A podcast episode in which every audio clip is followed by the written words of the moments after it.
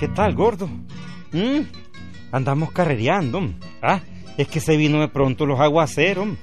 Ve, gordo, sigue reportándose. La gente que nos sintoniza fuera el payo. ¿Sabes quién se reporta?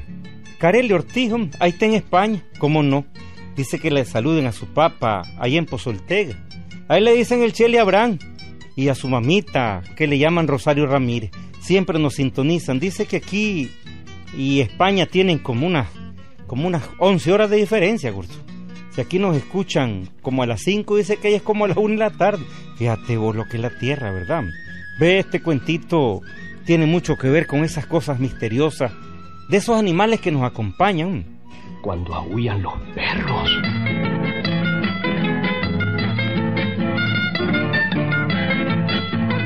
Este cuento es auténtico. A mi disjunto tata se lo oí. Yo estaba muy chihuín cuando esto sucedió, pero en la hacienda lo contaban con mucha frecuencia. Bueno, déjenme que les cuente.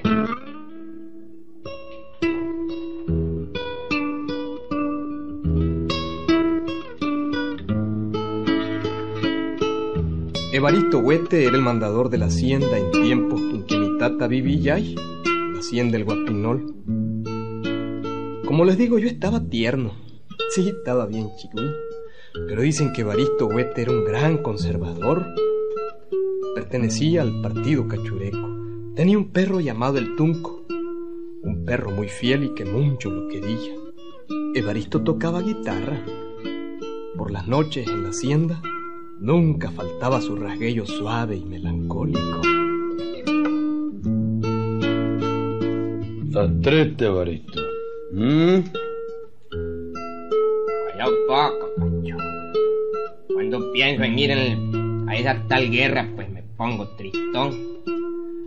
Tanto pelear, Pancho, para nada. Para nada, Pancho. ¿Y por qué peleamos, Evaristo?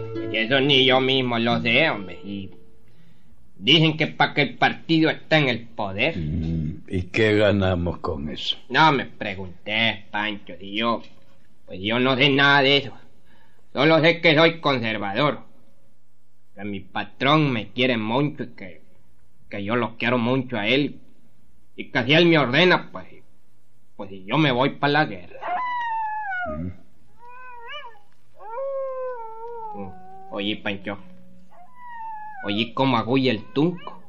Lo estás oyendo, hombre. Dicen que cuando los perros aullan están viendo al diablo. O es que un espíritu anda rondando. Mm, Un espíritu de alguien que se acabe de morir. chocha. Alguien que nos conoce y nos quiere. Alguien que viene a despedirse y, y que puede estar aquí junto a nosotros sin darnos cuenta. Mire, Evaristo, ¿Mm? hasta que estoy espelucado. No tengas miedo, Pancho. Los muertos no hacen daño a nadie. Cuando más hasta le pueden dar a uno una fortuna, pues, señalándole el lugar de algún entierro. Pero es verdad que si los perros aullan, anda un espíritu cerca. Ni lo dudé, Pancho. Ni lo dudé. Alguien conocido se murió. Eso te lo puedo asegurar. En aquel momento entró doña Rosenda, la cocinera que andaba en un, en un rancho vecino. Evaristo, Evaristo. Ay, fue imposible hacer nada por don Sano. Se murió hace un ratito. ¿Qué te dije, Pancho?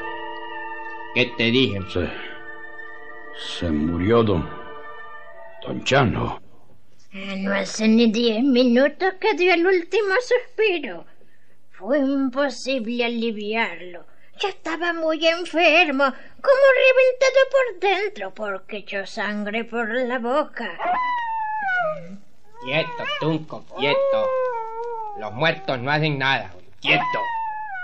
Es admirable, Evaristo. Admirable. Mm, eh, se me olvidaba. Se me había olvidado decirte, Baristo. Ajá. Te mando razón el patrón. Que te espera mañana en el lugar que vos sabés. Que todo está listo. Está bien, está bien, mañana estaré ahí. Pancho, vos quedás hecho cargo en la hacienda. Son órdenes del patrón, oíste, ¿Y dónde vas, Evaristo? a la guerra. Pero no digas nada. Esto es un secreto. Me cuidás bien al tunco y, y vigilás todo en la hacienda. El patrón me dijo que cuando yo me fuera, te hicieras cargo de todo. Yo voy a madrugar. Ahí te quedas, Pancho. Cuidás bien, oíste. Y si vienen tropas del gobierno, no digas ni una palabra. Ni una palabra.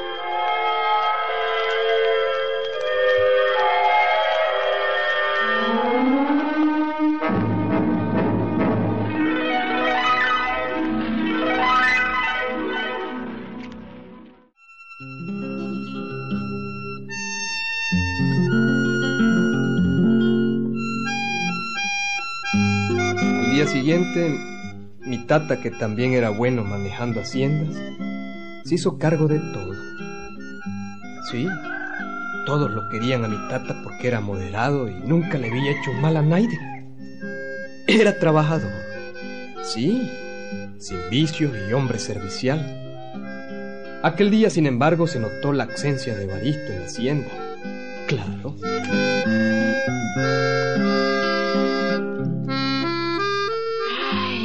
Ay, Pancho. Hace falta Baristo, ¿verdad? Dios quiera que le vaya bien. Sí, ña Rosenda, claro que hace falta. A mí lo que más me duele es tanta sangre desperdiciada en la guerra. ¿Cuándo iremos a dejar de pelear? ah? Cuando haya gente honesta en la política, doña Rosenda. Mm. ¿Y cuándo va a ser eso?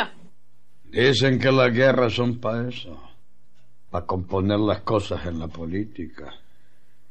Pero la verdad es que sube uno, baja el otro, y la cosa sigue igual. Es como un palo de gallina, las que están arriba ensucian a las de abajo. Igualita que antes. Ay, así es. Desde que yo nací, que fue hace bastante tiempo, estoy esperando que la cosa se componga y nunca se compuso. Sí. Ah, pero ve, Pancho, dicen que esta revolución está dispuesta a quitar todo lo malo.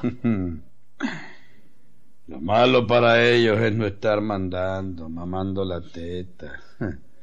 Una vez que suban al poder, todo lo que antes era malo sigue siendo lo mismo.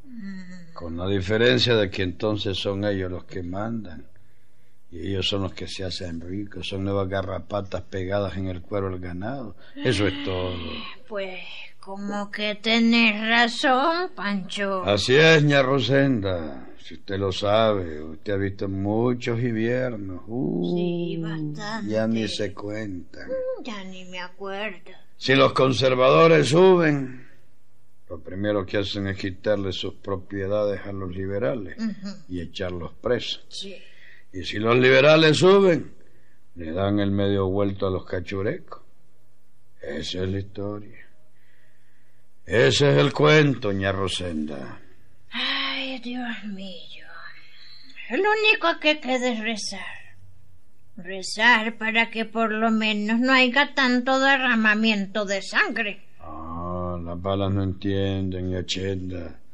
Y la revolución dispara bala. Eh, ¿Ve, Pancho? Ya estoy hirviendo el café por si querés un traguito.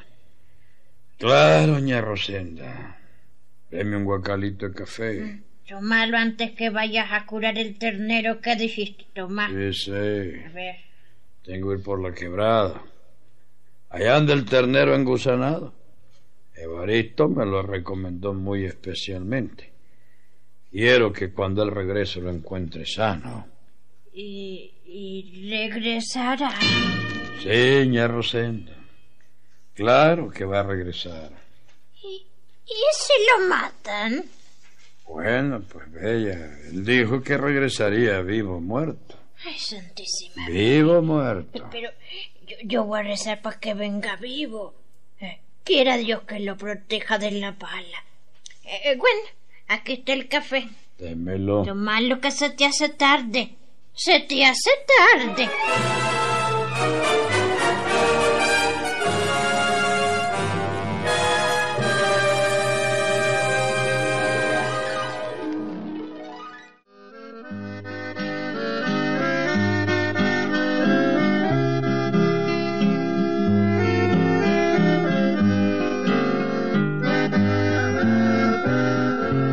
Y así pasaron los días. No se oyeron más los puntellos de la guitarra de Baristo. Andaba en la guerra. Andaba peleando por cosas que ni él mismo entendía. Entregando su vida por algo que no valía la pena. Mi tata se quedó a cargo de la hacienda. Lo manejó todo bien. Así pasaron como dos meses. Pancho, dicen que las cosas andan mal. ¿Y qué noticias hay, Chenda? Ah, pues dicen que la revolución no avanza, que las tropas del gobierno pueden más y que no se sabe nada del grupo donde andaba Evaristo. Mm. ¿Quién le dijo? Eh, rumores que se oyen, niño, rumores. Pero la gente sabe. Cuando hablan debe ser por algo. Pues yo confío en que Baristo vuelva, ña Chenda. Es un buen hombre. Yo lo quiero mucho. Y además es valiente y hábil manejando el fusil. Ojalá que vuelva, mi hijo. Ay, ojalá. Y dicen que a uno de los Hernández lo mataron en la revolución. Sí, ayer lo llevaron todo hecho picadillo, baleado y macheteado. Eh, lo enterraron ayer mismo. Yo ya fui a darle el pésame a la Bernabé. ¿Sabes una cosa? Si no me la cuenta. Dicen que este Hernández andaba en la misma tropa con Evaristo. Mm. Así es que, pues no es nada raro que Evaristo también sea difunto. En aquellos tiempos ni radio había para darse cuenta de las cosas. Y aunque hubiera habido radio, en momentos así no dejan libertad para nada. Bueno, aquella noche, aquella noche, cuando ya todos dormían, serían como las nueve de la noche cuando...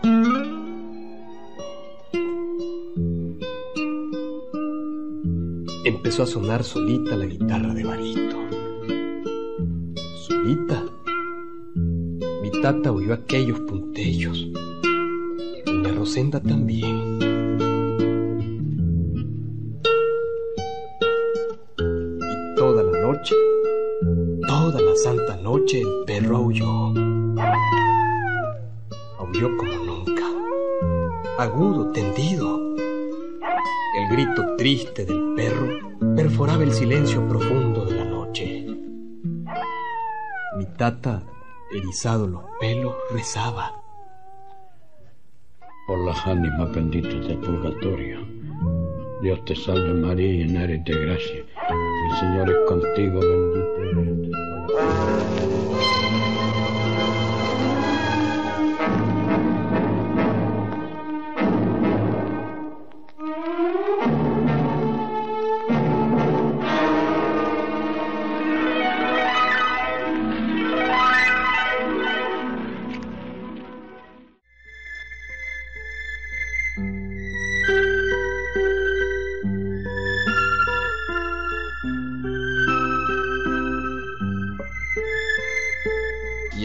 siguió, y siguió y siguió aullando toda la noche.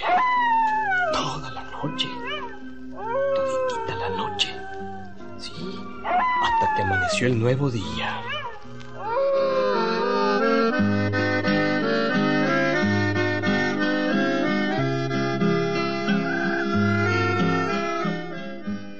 Y muy de madrugada, doña Rosenda estaba llamando a mi tata, muy inquieta, muy inquieta.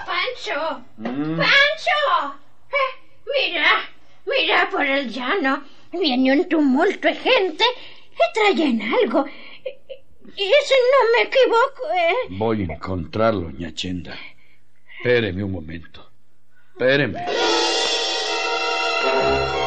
Corrió mi tata a encontrar aquel cortejo. Se juntó al grupo y regresó a la casa. Sobre una camilla improvisada venía el cuerpo sin vida de Baristo. Dos balazos en el pecho le habían quitado la vida. Uno de los que venía en el grupo dijo, Anoche, a las siete, hubo un combate en las cuestas del Seibón. Ahí murió Evaristo.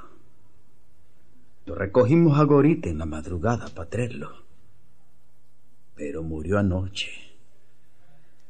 Anoche, a las siete.